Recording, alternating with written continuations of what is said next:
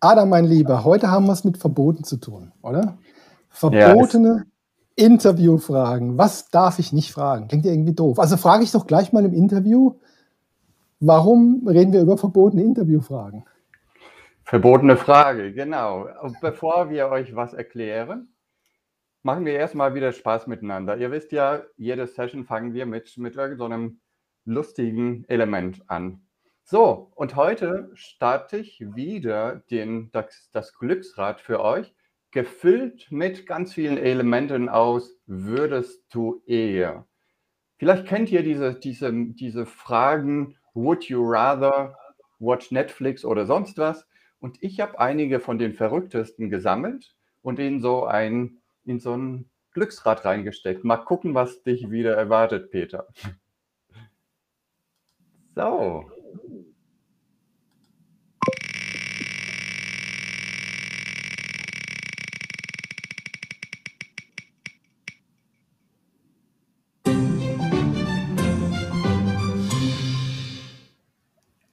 Je, nie wieder Musik hören oder für immer den gleichen Song. Das ist so typisch, das könnte meine Tochter fragen. Die fragt mich immer so Zeug, würdest du lieber, und dann kommt so absurdes Krams, nie wieder Musik hören oder immer den gleichen Song. also ich glaube, dann würde ich wahrscheinlich sagen, nie wieder Musik hören. Weil manchmal habe ich so, geht es dir auch so, du hast so einen Ohrwurm im Kopf, den du ums Verrecken nicht wegkriegst. Und vor allen Dingen, wenn es so irgendwas ganz Furchtbares ist. Ich hatte heute Morgen irgend so ein schlagerartiges Ding da gehört von, weiß gar nicht mehr, wer es war, hat sich mir reingefressen ins Gehirn, geht nicht mehr weg. Vielleicht habt ihr draußen irgendwelche Ideen, was ich dann machen kann, damit ich dieses Ding loswerde. Oder vielleicht hast du Ideen, Adam. Wenn du so einen Ohrwurm hast, was machst du da? Nee, ich glaube, ich glaub, da gibt es einige Methoden. Aber, aber wenn du mich fragst, nie wieder Musik hören, ich glaube, ich würde mir irgend so ein Drei-Stunden-Lied aussuchen und das, das wählen. Das ist, das ist ja eine geile Idee. Du sagst dir einfach, nee, ich nehme alle Songs, die ich möchte, machst die in einen ein was ein endlos langes Ding und hörst das dann je nach, sagt ja keiner, wann du einsteigst, wann du aussteigst. Genau. Ja, das ist, glaube ich, nicht die Idee gewesen. Okay, aber gute Sache. Wir haben ja gesagt, wir machen jedes Mal so ein paar kleine Tipps und Tricks, die man nehmen kann, um äh, Sessions, äh, Meetings oder auch äh, Veranstaltungen, Workshops ein bisschen spannender zu machen. Und das war jetzt würdest du eher.de, also würdest minus du minus eher.de. Da gibt es auch auf Englisch nur wouldyourather.com kriegt man ein paar Vorschläge und ich glaube, bei der englischen Seite kriegst du auch so äh, Karten, die man so gegeneinander stellt. Man muss nur aufpassen. das ist so ähm, adult, wie so Erwachsenen-Content teilweise. Ne? Also ohne Prüfung einfach so in einem äh, Vorstandsmeeting so ein Ding aufrufen, ist vielleicht. Was meinst du, warum ich die Auswahl getroffen habe? Ich wollte hier nicht vor den Leuten hier, hier irgendwelche schlüpfrigen Fragen stellen. Aber zurück, ja, Moment, bevor wir jetzt, genau, bevor wir jetzt eigentlich wieder auf unser Thema Interviewfragen, verbotene Fragen gehen, ähm, kriegen wir ja regelmäßig recht viele Zuschriften, was uns sehr freut, auch positive, kritische, hey, weiter so, macht ihr toll oder na, was ist denn, wer ist denn bei euch eigentlich jetzt der, der Ahnung hat und der, der keine Ahnung hat? Wir hatten zwei Fragen, die wir das letzte Mal kriegten Richtung Englisch. Also geht es um die äh, Frage des, ähm, was wir das Thema auch mal auf Englisch anbieten für ein großes Auditorium, für eine größere Gruppe. Und die Antwort ist ganz klar. Wir haben das vor. wir haben das vor, genau. Wir werden das tun. Ähm, wann wissen wir noch nicht genau. Also erstmal ein paar auf Deutsch weiterlaufen lassen, ein bisschen Erfahrung sammeln und dann werden wir auf Englisch gehen, definitiv. Und dann vielleicht auch im Wochenrhythmus. Es hängt davon ab, wie die Nachfrage ist und wie schnell wir halt die Inhalte erzeugen. Das ist auch die zweite Frage. Bleibt ihr im Zwei-Wochen-Rhythmus oder ändert ihr das noch? Oder ist die Antwort ja klar? Dienstag ist gesetzt. Mal gucken, Dienstag wie viele gesetzt. Dienstage pro Jahr. Genau, sagen wir drei mindestens im Jahr. So, dann gibt es noch eine kritische Frage, Peter, die beantwortest du. Ähm, warum sprecht ihr denn in so Absolutismen? Ist euer Ansatz wirklich der einzig richtige? Natürlich. Vollkommen klar. Ich meine, nein, Spaß beiseite. Wir haben natürlich die Weisheit nicht mit den bekannten Löffeln gefressen und das ist nicht der einzige Zugang, um Probleme zu lösen. Ganz und gar nicht. Also ganz eindeutig zu machen, es gibt unendlich viele Schwierigkeiten, Probleme, Aufgabenstellungen, ähm, die über andere Methoden viel besser zu lösen sind. Also alles, was so Ingenieursfragen sind. Beispiel, du hast irgendwie, im Moment war gerade die Diskussion mit den äh, Kaminöfen, dass sie so viel Feinstaub produzieren und wenn du jetzt eine gesetzliche Vorgabe hast, weniger Feinstaub, dann äh, kannst du mit bestehenden Ingenieursverfahren an dem Ding arbeiten. Da brauchst du keine Mary oder so. Also das sind Dinge, da gibt es Verfahren, Lösungswege, da gibt es Prozesse etabliert. Das sind mathematische Fragestellungen, typisch naturwissenschaftliche Fragestellungen. Vieles davon Stickoxidreduktion im Dieselauto. Am Ende des Tages betrifft es natürlich Menschen, aber auf dem Weg dahin sind viele technische Probleme, viele ähm, wissenschaftliche Probleme ganz anders zu lösen. Und da eben wir aber keinen Anspruch darauf, dass man es so machen sollte. Ich glaube, wo wir uns unterscheiden, ist eben, wenn es Probleme sind, die nicht in diese Kategorien fallen und man dann aber versucht, mit den bestehenden technischen Werkzeugen, die man für die anderen äh, Probleme hervorragend verwenden kann, die damit zu lösen, dann wird es schwierig, da passt es dann nicht mehr. Da gibt es ja diesen Begriff Big Hairy Problems, oder? Der da. Ja, genau. Also ich glaube tatsächlich, diese Big Hairy Problems, wie heißt das auf Deutsch? Große haarige Probleme, naja. Also wenn ich Probleme. morgens aufstehe, so bin ich ein großes haariges Problem. Oder das sind große, die Dinge. Große behaarte Probleme, genau. also für diese, diese Art Probleme, wo das Problem nicht wirklich klar ist und die Lösung auch nicht klar ist, die werden auch in der Fachsprache die Unknown Unknowns genannt. Du weißt weder, wo das Problem wirklich liegt und wie die Lösung aussehen könnte. In dem Fall sind die Methoden, die wir vorstellen, erprobt weltweit. Vielleicht unter einem anderen Namen werden sie benutzt von Apple, Google, aber an sich geht es genauso mhm. durch diesen Prozess. Und wir leiten auch durch diesen, durch diesen Unknown, Unknown, Big, Big Hairy Problem Prozess durch. Genau. Und es soll auch nicht der Eindruck entstehen, dass hätten wir uns das alles äh, kraftsouveräner Willkür ausgedacht, dann würden jetzt hier die großen Weisheiten verkünden, sondern wir haben es auch gelernt, angewendet und gesehen, was funktioniert, das eine oder andere vielleicht dann abgewandelt für unsere Bedürfnisse. Ähm, eine Sache vielleicht auch noch, die spannend ist, manche Themen, wenn wir in die Richtung der Blös Lösungsfindung kommen, wenn es darum geht, ähm, vielleicht mal andere Sichten auf Dinge zu haben, Problem ist klar, muss es irgendwie lösen, braucht aber mehr Kreativität, mehr Innovationsgeist, mehr Inspiration. Da gibt es auch Techniken, die wir noch zeigen werden, die da auch funktionieren. Aber die ersetzen auf keinen Fall die anderen Methoden, von denen wir gerade gesprochen haben, die ihre Daseinsberechtigung haben und die wir überhaupt nicht in Frage stellen wollen. Falls dieser Eindruck aufkam, also das ist nicht unser Sinn. Aber ich denke zurück zum Thema heute. Interviews. Wir haben das letzte Mal die Mary gehabt. Mary, um, who they Beep, beep, beep ist Mary. Wer ist es eigentlich, der ein Problem hat? Und da kam auch eine Frage, die eigentlich auf das Thema heute zielt. Die hat, die war, das war, glaube ich, das Thema, ähm, woher wissen wir denn, welche Probleme eine Mary hat? Genau, wie komme ich von Mary zu ihren Problemen oder Bedürfnissen? Das ist die Frage von einem Zuschauer, Zuhörer letzte Woche. Ja, ja. und wie? Genau. Und das ist genau das Thema der heutigen Session. Heute wollen wir euch zeigen, wie man aus dieser definierten Zielgruppe möglichst viel rausholt, möglichst viele Informationen in möglichst kürzester Zeit raus, rausbringen. Und das, es gibt so die Ansätze, den, den Menschen äh, eine Umfrage zu schicken. Das funktioniert aus unserer Sicht nicht. Also aus unserer Sicht ist eine Umfrage nicht das richtige Element für, für solche Befragungen, für solche Kundeninterviews, weil man damit keine Emotionen transportieren kann. Am Ende weißt du nicht, wo die größte Emotion war, wo, wo, wo, wo man, man kann nicht in die Tiefe gehen. Aber bevor wir euch die Details zeigen, müssen wir uns mit dem Thema beschäftigen, wie finde ich heraus, mit wem ich sprechen soll. Mhm. Und das sind genau. die zwei Themen der heutigen Session. Was sind, meine, die, was sind die, die Marys, die wir einbinden sollten und welche Fragen stellen wir denen? Genau. Ich meine, wir hatten die Mary ja das letzte Mal konkret beschrieben, so konkret wie es irgend geht. Und jetzt ist nun die Frage aus dieser Beschreibung, die ja trotzdem immer noch eine abstrakte ist, auch wenn ich die mir visualisiere und mir vorstelle, wer es ist, jetzt die richtige Fragegruppe rauszuholen. Und ähm, als ich das, diese Fragestellung das erste Mal vor mir hatte und ähm, überlegen sollte, wen, wen wird man denn befragen für Informationsgewinn, war so mein Gedankenansatz, wie er auch aus Meinungsumfragen kommt. Du nimmst so eine statistisch repräsentante Gruppe, also irgendwie die die, die genau die Zielgruppe in ihrer Durchschnittsausprägung. Das hat sich herausgestellt, natürlich wirst du solche Leute haben, aber nicht nur, Adam. Ich glaube, man braucht, um wirklich zu lernen, auch die Extremgruppen. Was sind, was sind aber Extremgruppen? Was meinen wir damit?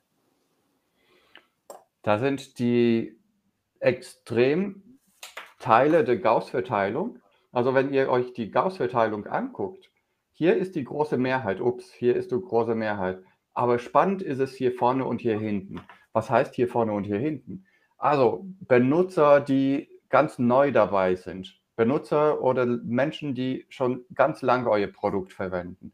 Menschen, die ganz jung oder ganz alt sind. Ganz und vor allem super zufrieden oder super unzufrieden mit dem, mit dem Produkt, mit dem Thema, mit dem, mit dem, womit wir uns befassen. Also, wir machen, wir machen die Lösung für die große Mehrheit, aber interessieren uns um, um die kleinen Extremelemente.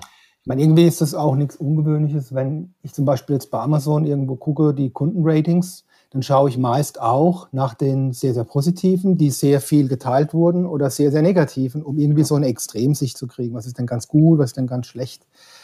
Ich glaube, da gibt es ein schönes Beispiel mit diesen, wenn du, wenn man sich überlegen würde, ich würde jetzt zum Beispiel neue Schuhe erfinden wollen.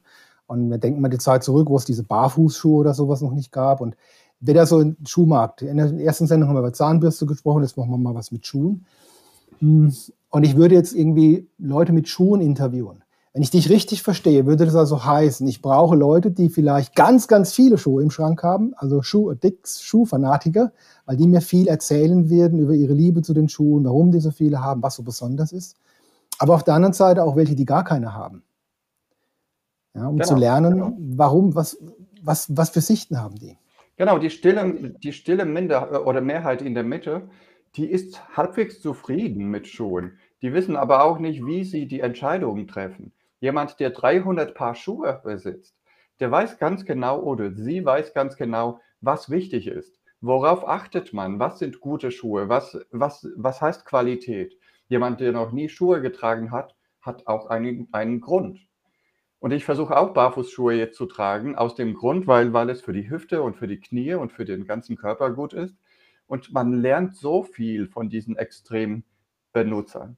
Und komischerweise, wenn man sich die Amazon-Bewertungen anguckt, die Mehrheit ist tatsächlich in diesem Extrembereich. Die Mehrheit der Käufer ist in der Mitte, aber wer uns tatsächlich mhm. Feedback geben will, sind die Leute, die super zufrieden oder super unzufrieden sind. Und von denen, von diesen intrinsisch motivierten Menschen, die uns Feedback geben wollen, weil sie glücklich oder unglücklich sind, mit denen wollen wir reden. Und die sagen auch immer zu. Also da muss man sich nicht überlegen, was ist, wenn sie Nein sagen. Die wollen das Feedback geben. Das ist das Schöne. Das ist cool. Ne? Das, das habe ich noch gar nicht so gesehen. Wenn ich wirklich anschaue, wie viele ähm, Kommentare es gibt, dann dachte man so ein paar Sternratings wenig und viel. Sollte vielleicht beim nächsten Kauf mich überlegen, wenn ich ein paar negative Sternrates habe, ist es nicht unbedingt schlimm, weil die anderen sagen ja nichts. Es ist 100.000 Mark verkauft und es sind eben nur die paar, die was sagen und relativ sind das viele dann, obwohl eigentlich viel, viel mehr ganz zufrieden sind. Ähm, wie viele muss man denn, Schema viele, wie viele muss man denn interviewen? Was hast du denn da für Erfahrungen? Ja, das ist das Schöne. Wir sind nicht in der Meinungsforschung. Es geht nicht um Meinung, wo man 1100, was weiß ich, Menschen fragen muss, um eine repräsentative Umfrage durchführen zu können. Wir sind in der Verhaltensforschung. Wenn jemand die Klinke so rumdrückt und zieht, muss man nicht tausend Leute beobachten, um zu wissen, hey, das ist nicht gut designt. Man weiß, dass nach fünf, sechs Interviews das Verhalten konsistent zu beurteilen ist. Und das ist wunderbar. Also es ist toll zu wissen, dass man nicht mit Hunderten, Tausenden Menschen sprechen muss, um den Markt oder die Bedürfnisse zu verstehen. Und ich habe das Gefühl, wenn ich das erste Interview führe, sind alle skeptisch. Wir, das ist viel zu wenig, dass wir halt drei, vier planen. Nach dem zweiten wiederholt sich schon einiges. Beim dritten, vierten sitzen die Leute da und denken, haben wir das nicht schon alles gehört? Natürlich gibt es Ausreißer in die und die Richtung, aber diese 80 Prozent Übereinstimmung ist immer da und das überrascht immer die Leute. Hm. Ich meine vor allen Dingen auch, wenn das ein Thema ist, was wirklich ein echtes Problem ist, was sich versteckt hat. Ich meine, wenn das Problem sehr divers ist und an tausend Stellen sich zeigt, dann wirst du vielleicht viele Aussagen kriegen. Aber oft ist ein Problem hinter dem Problem und das kannst du dann herausspüren, sehen, dass die alle im Prinzip das Gleiche sagen. Ja, und dann ähm, wird es auch konsistent. Aber jetzt haben wir ja gesagt, äh, ja, was interessant ist, was mich, wenn wir darüber reden, was mich auch ähm, umtreibt. Du hast ja gesagt, viele Leute überlegen sich Fragen und schreiben die dann per E-Mail an, die, an ihre Zielgruppe. Vorher immer die gleichen Fragesets, so wie bei Umfragen oder Meinungsbef ja, statistischen Auswertungen. und schreiben dann E-Mails und gehen gar nicht ins persönliche Gespräch. Hast du eine Idee? Oder vielleicht fragen wir mal die, die, die Gruppe im ähm, Team, äh, die dabei sind im Chat. Habt ihr eine Idee, warum die meisten Menschen es scheuen, wirklich in solche Interviews reinzugehen, das lieber anonym machen per E-Mail und ähm, verschicken und dann hinterher auswerten? Irgendwelche Ideen? Also alle, die jetzt zuhören, euch geht es wahrscheinlich genauso. Habt ihr auch das Gefühl, ach, ich will die echten Kunden, die Menschen, für die wir irgendwas produzieren, überhaupt nicht fragen, weil, was könnte denn der Grund sein? Also das hm. sehen wir ganz oft. Mhm. Wie geht es dir denn damit, Peter? Hast du Angst vor Feedback? Angst vor Feedback. Immer. Nee, also ich suche, du weißt es ja, wir, wir arbeiten ja schon lange zusammen, ich suche es konstant, aber es tut halt einfach weh. Wenn dir einer, du hast eine schöne Idee und du gehst dahin und sagst, hey, was hältst du denn davon? Freudestrahlen und dann sagt einer, oh, ich weiß nicht. Und zeigt dir das auch noch mit Mimik und Gestik und dann bist du enttäuscht. Und diese Enttäuschung, ich glaube, das möchten viele nicht haben. Also diese Offenheit, die Enttäuschung, haben Angst vielleicht auch, sich komisch anzustellen bei der Interviewgeschichte, denn ein Interview ist ja wie ein Dialog, fällt einem schwer. Ähm, dann, äh, ja, wir kriegen eins im Chat rein. Ich kann es ja vielleicht mal äh, sichtbar machen für die, die es ähm, nicht sehen. Die könnten vielleicht auch auf der Gegenseite Fragen stellen, die ich nicht beantworten kann. Das ist richtig. Also, wenn die das Spiel rumdrehen und dann in den Dialog einsteigen, was ja wünschenswert ist, dann kann es aussehen, dass ich keine Ahnung habe. Und dann sage ich, mit wem rede ich da eigentlich? Das, das Schöne, ist, das Schöne ist, wenn, wenn du den Benutzern klar machst, heute geht es um euch, wir geben mhm. keine Antworten, wir hören euch zu, dann mhm. ist die Erwartungshaltung überhaupt nicht da. Mhm.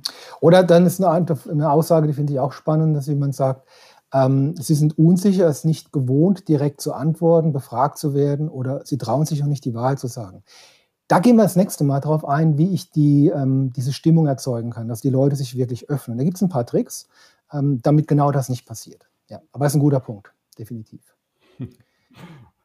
Und von hier es gibt noch einen anderen Punkt, den ich, den ich sehe. Der ist ähm, nämlich die Frage, einmal ist es die Angst vor dem Feedback gewesen, aber zum anderen äh, kann es natürlich auch sein, dass ich das Gefühl habe, durch meine Fragen, wenn ich sowas frage, was wünscht ihr euch? Also die verbotenen Fragen, zu denen wir gleich kommen, dann äh, werden die Leute sagen, was sie sich wünschen. Und dann werde ich feststellen, das kann ich ja alles gar nicht erfüllen.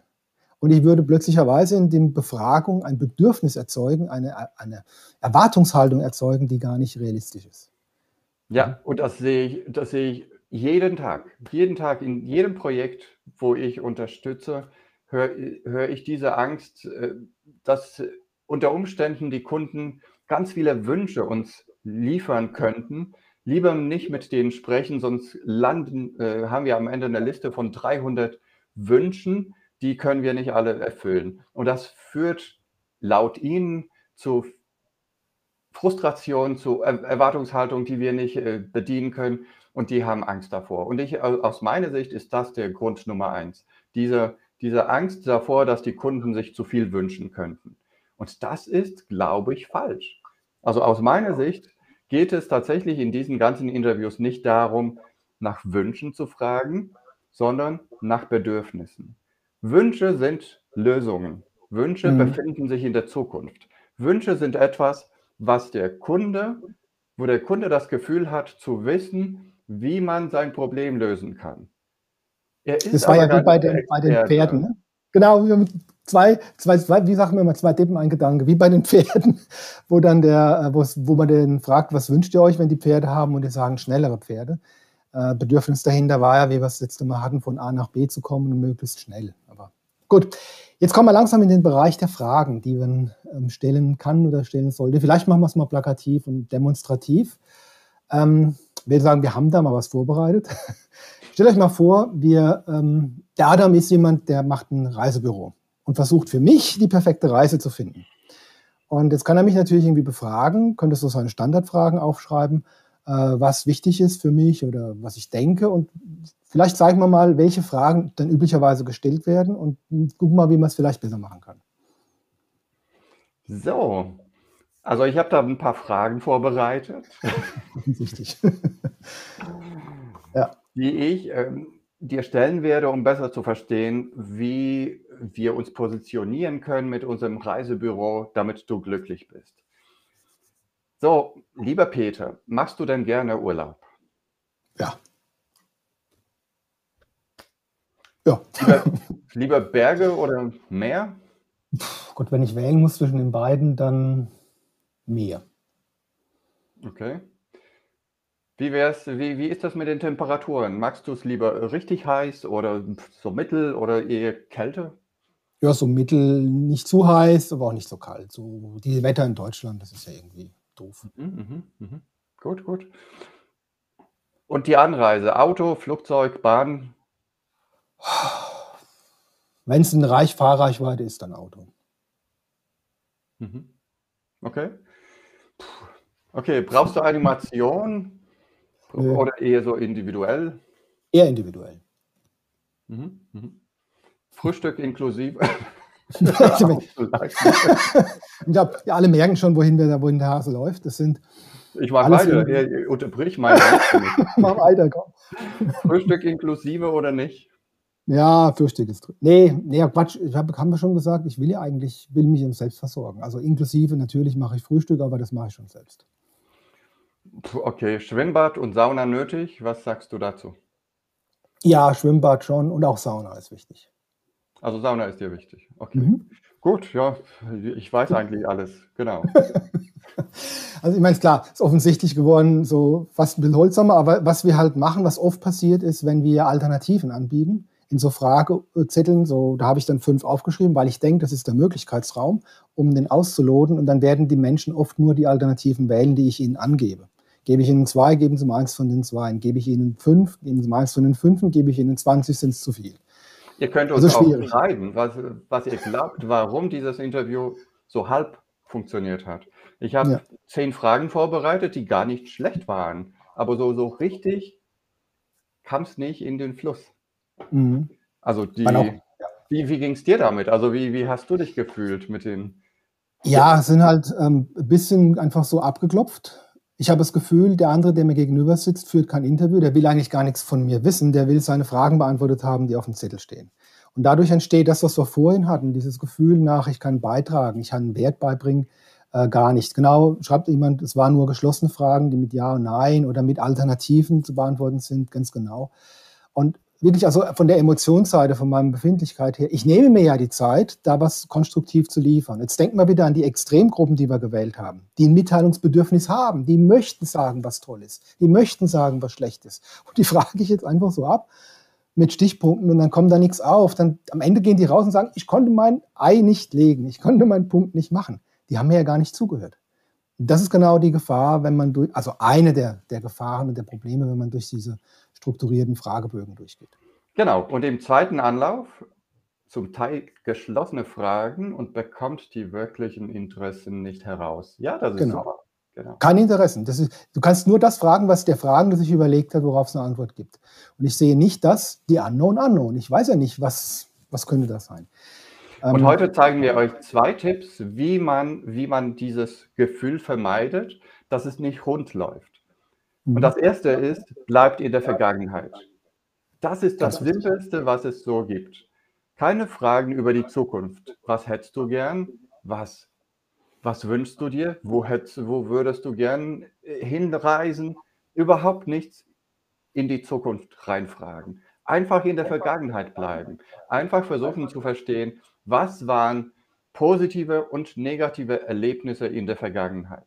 Und das, das, da bin ich schon bei meinem zweiten Punkt. Sofort, wenn irgendwelche emotionalen Elemente kommen, in die Tiefe gehen. Das heißt, sobald euer Gegenüber irgendein positives Wort sagt, super und toll und fantastisch und da fühlte ich mich äh, äh toll empfangen, sofort, wenn Sie Emotionen zeigen, in die Tiefe gehen. Geben Sie mir ein Beispiel. Stories. Gebt, tell me more. Sagen Sie mir mehr darüber. Mhm. Sofort in die Tiefe. Da weißt du, da wisst ihr, ihr habt was Wichtiges entdeckt. Wenn Sie frustriert sind, ja, das, das frustriert mich jedes Mal. Da ihn nachbohren, fünf, sechs Fragen äh, stellen. Warum? Wie oft passiert das? Warum geht es Ihnen so? Geht Ihre Frau genauso beim Reisen? einfach viele Fragen bei diesen emotionalen Themen. Das heißt, Vergangenheit plus Emotionen und schon seid ihr Experten. Also schon kann man stundenlang Interviews führen. Also eine Interviewform wäre dann zum Beispiel, wenn ich es jetzt mache mit dem Urlaub wieder, dass man sagt, Peter, ähm, erzähl mir doch mal dein tollstes Urlaubserlebnis, das du je hattest. Dann kriege ich natürlich relativ viele positive Emotionen, Beispiele, die ich mir mitschreiben kann, die ich sehen kann. Bei der Problemfindung ist es häufig die andere Seite, die man fragt, im Sinne von, was war das schlimmste Erlebnis, der schlechteste Urlaub, den du Ja, lass uns das machen. Okay, machen wir den schlechtesten Urlaub, ja? Okay, Peter, also wenn du an die Vergangenheit denkst, was waren so die Urlaube, wo du denkst, boah, das war fantastisch und oh, das war nicht so gut? Fang mal mit dem Guten an. Mit dem Guten, okay. Also ähm, gut war, erst schon viele Jahre her, da war ich ähm, mit meiner Tochter noch ganz klein, das sind wir nach Spanien in die Nachsaison gefahren. Ähm, das erste Mal, wo ich in Spanien wirklich war mit der Familie, war toll. Wir sind hingeflogen, was nicht unbedingt so mein Präferenz ist, aber es war einfach zu weit mit dem Auto. Mhm. mhm. Und wir waren in so einer kleinen Ferien, Anlage, eigentlich, das mag ich gar nicht, aber das waren so lauter so kleine Ferienhäuschen, schnuckelig und klein und bezahlbar. Und das war so relaxed, so schön, schönes Wetter, ganz tolles Essen, ganz tolle Nähe zum Strand war gewesen, die Atmosphäre war toll. Wir waren in der Nachsaison dort. Es war richtig schön, nicht so viele Leute, nicht so laut, nicht so heiß war. Aber ihr merkt, wohin es geht. Ne? Ich würde jetzt viele schön, genau. Was war die Ausstattung? Was, war, was hat dir Spaß gemacht an, an der Ausstattung von diesem super Ding? Ja, das war, ähm, wir hatten, das kleine Mädchen wollte ja irgendwie so ein Schwimmbad dabei haben. Da war so ein öffentlicher Pool, der war sehr sicher, da konnte man sich hin und konnte man, also man merkt, ich würde jetzt, jetzt ein bisschen weiter schwärmen, möchte uns aber noch ein bisschen Zeit lassen für das negative Beispiel. Aber ihr spürt in dem Augenblick, wenn ich, oder Adam, du spürst in dem Augenblick, wenn ich in die äh, Beschreibung reingehe, in meine Erfahrungswelt, da kann ich reden. Das fällt mir nicht schwer, da kann ich mich ja. mitteilen und Adam fällt es dann auch nicht so schwer, dann oder dir so nachzuhaken, sagen, erzähl mal, geh mal tiefer, gib mal ein Beispiel hier, gib mal ein Beispiel da. Mhm, mhm. Sag was zu Sauna. Also die, da, da wüsste ich auch gern, wie es dir wirklich mit der Sauna geht. Genau, das ist so eine, ähm, ein Beispiel. Also wenn man jetzt das Gleiche durchgeführt hätte für negative Dinge, hätten wir was, was ich erzählt, was mich Kann dort stört. Okay, okay, dann erzähl okay. mal, was war so dein Horrorerlebnis äh, in deinem Urlaub? Okay, also Horrorerlebnis in dem Sinn vielleicht nicht, aber ähm, was ich zum Beispiel gar nicht mag, ist äh, tatsächlich in Hotels gehen für längere Zeit. Und da haben wir das warum erlebt, da waren wir, ja, da waren wir, genau, warum nicht? Da waren wir ähm, es war am, Gardasee, da wollten wir surfen lernen und das war so, das Hotel war eigentlich ganz nett, aber da war irgendwie, am ersten Tag haben wir schon unseren Tisch zugewiesen gekriegt, an dem man die ganze Woche sitzen musste. Und da sind immer die gleichen Leute links und rechts. Ich wollte mich vielleicht mal woanders hinsetzen, das ging aber nicht. Und irgendwie gab es immer das exakt gleiche Frühstücksbuffet, vollkommen identisch. Es war nach dem zweiten Tag alles irgendwie bekannt. Die Speisekarte hat sich nach drei Tagen irgendwie wiederholt und diese Art von Routine, die manche Menschen vielleicht mögen, die hat mich genervt und meine Frau auch. Um 5 Uhr standen die Deutschen so wie die Hühner vor der Stange, vor der Tür, da reinzukommen, um Abendessen zu machen. Und dann wolltest du vielleicht viel später, dann gab es aber nichts Gescheites mehr, weil die alle das alles Buffet geplündert haben. Also irgendwie, ah, lauter Dinge, die ich nicht mochte. Mhm. Jetzt wissen die da draußen auch alles über mich, so mein Urlaub, aber das nehme ich mal gerne hin. Keiner weiß, ob du wirklich die Wahrheit sagst. Ja, wie, ah, wie ist das mit der Sauna? Wie ist das mit der Sauna? Da will ich nochmal zurück. Ja, genau. Das war, wir haben ja diese Sauna vorhin als einen Punkt gehabt bei der strukturierten Fragestellung. Und das war ein Treffer, wo ich sagte, ja, Sauna ist mir wichtig. Und jetzt ist genau schön zu zeigen, warum das eine Bedeutung hat, dass man wieder mit dem Warum nachsteigt. Denn genau. es können ja viele Gründe geben, warum die Sauna wichtig ist. Genau, das ist auch ein schönes Beispiel dafür, dass Umfragen oder Fragelisten nicht funktionieren, weil wir überhaupt nicht wissen, was der Grund ist, warum Peter Sauna, Schwimmbad sonst wie wichtig findet. Und man kann, also wenn, wenn er sagt, ja, juhu, super, Sauna, man kann überhaupt nicht nachfragen, was ist der Grund für, für diese euphorische Reaktion. So, Peter, was ist der Grund, warum Sauna für dich so wichtig ist? Also ich gehe ja überhaupt nicht in die Sauna. Also jetzt spiele ich was, ne? Ich gehe schon, aber ich, ich gehe eigentlich nicht in die Sauna. aber meine Frau liebt das. Und es ist im Urlaub tatsächlich der einzige Moment, wo ich die mal vom Hals habe, die nämlich stundenlang in der Sauna ist und ich dann mal in Ruhe mein Buch lesen kann, mein Wein trinken kann, weiß der Kuckuck. Ähm, das kriegst du halt nicht raus, ne? weil das ist etwas, das geht nur auf Nachfrage. Du hast vielleicht sogar eine Idee, eine Annahme, warum das so ist, weil das für jeden so ist. Und da sind wir wieder bei den Extremen, deswegen auch ruhig Extreme nehmen. Der Mainstream geht vielleicht gerne in die Sauna, der Extreme sagt, er hasst die Sauna, er will die anderen dann drin haben. Und immer wenn die da alle drin sind, ihre Anwendung machen, ist der Speisesaal leer oder irgend sowas. Und das ist ein Beispiel, finde ich sehr schön, um zu zeigen, es gibt, ohne dass ich nachfrage, finde ich die Gründe nicht. Deswegen Dialog, deswegen diese verbotenen und Fragen und die richtigen Wege. Jetzt kommt eine Frage im Chat. Wenn man nur nach der Vergangenheit fragt, wie kommt denn ähm, Wie kommt man an sich verändernde Erwartungen und Einstellungen? Wie kommt man an sich verändernde Erwartungen und Einstellungen? Naja gut, auch, auch die sind, die sind ja nicht in der Zukunft. Also du, du weißt heute, dass gestern irgendwas passiert ist, warum du eine neue Erwartungshaltung hast. Das funktioniert immer. Also du, du, du musst ja auch das neue Produkt irgendwie positionieren. Das heißt, wir zeigen euch in den nächsten Wochen, Sessions, wie man erstmal den Pain, das Problem validiert, um dann ganz sicher zu sein, dass die hm. Produktidee für irgendwen als Mehrwert dargestellt wird. Das heißt, wir, wir müssen jetzt schon wissen, was die Bedürfnisse sind, sonst können wir das neue Produkt, die neue Produktidee Exakt. überhaupt nicht positionieren.